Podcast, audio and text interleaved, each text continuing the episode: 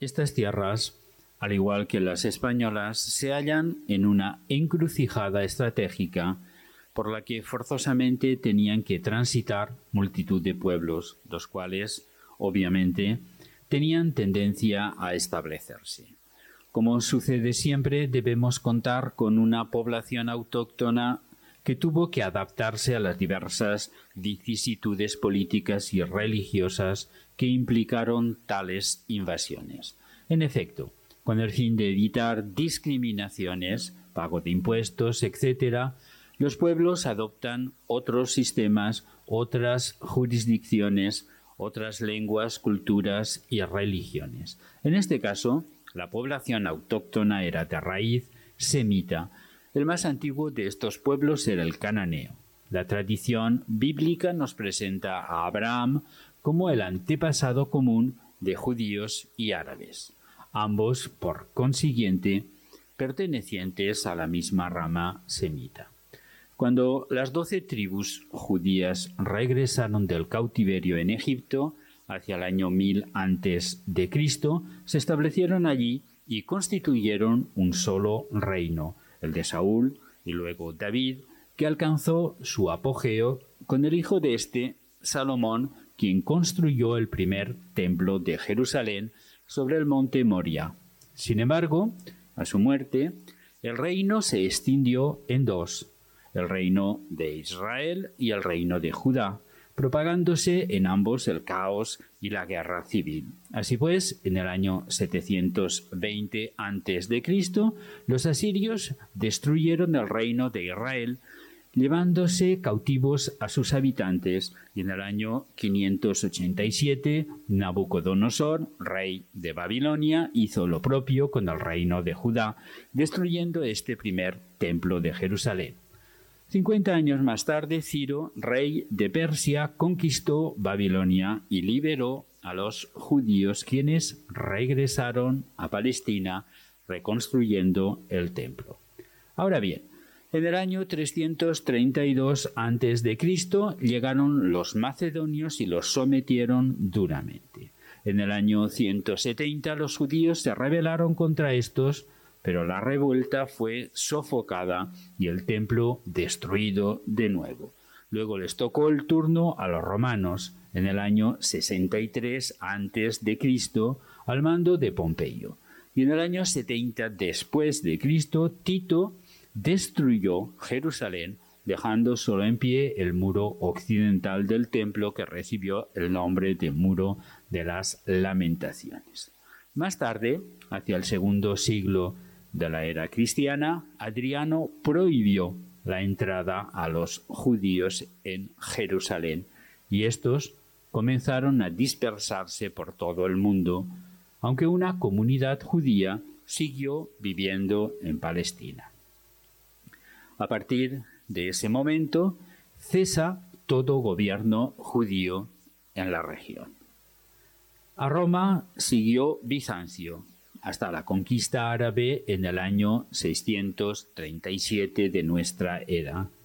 Llegados los musulmanes sobre el solar del antiguo templo de Salomón, construyeron allí la mezquita de Al-Aqsa, que es considerada como el tercer lugar más sagrado del Islam tras la Meca y Medina.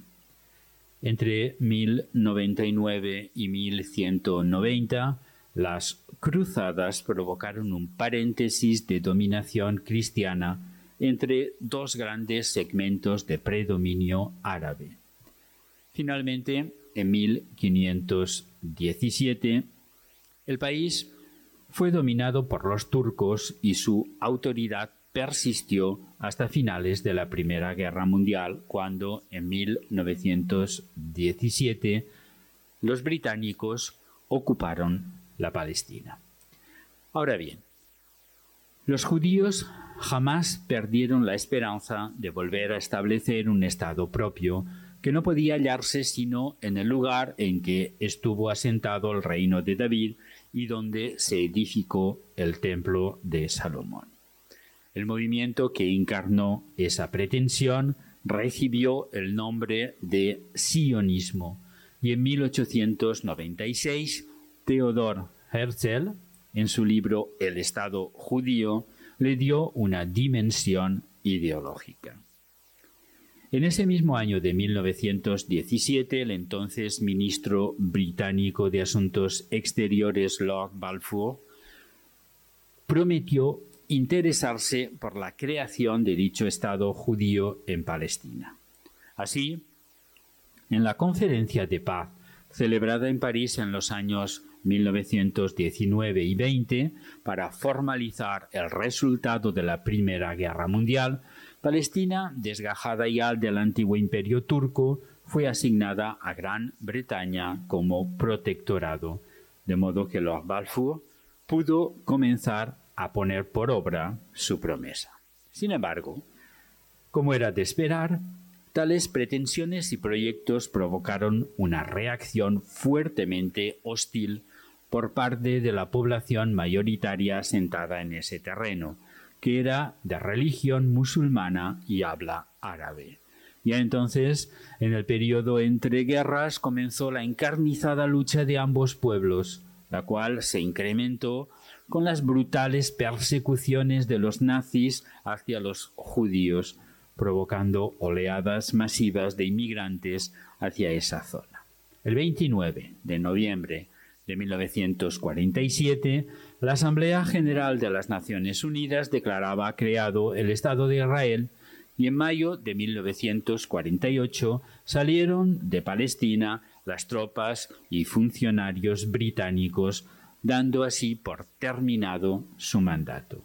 Al día siguiente, el nuevo Estado israelita era invadido por las tropas de Jordania, Egipto e Irak pero en las filas del ejército israelita, que se había ido armando subrepticiamente, combatían oficiales y soldados veteranos de la guerra mundial, en particular del ejército rojo, que sabían mandar tropas y concebir estrategias y maniobras fulgurantes.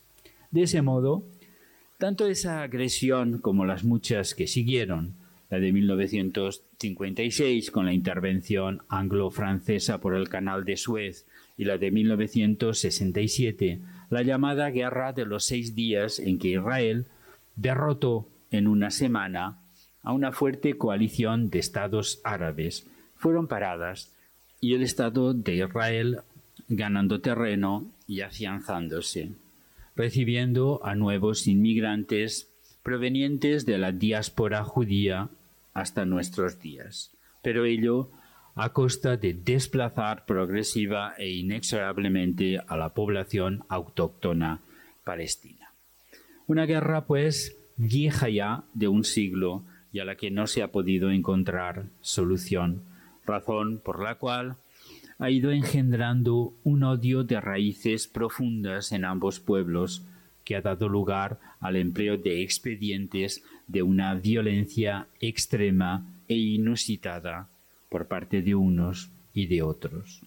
Claro que, según también los medios de cada cual, aunque en el fondo el odio es el mismo, por lo que será extremadamente complicado de erradicar con armas sofisticadas o sin ellas. Quizá algún día haya que llegar a la conclusión de que la solución a tamaño problema no es militar.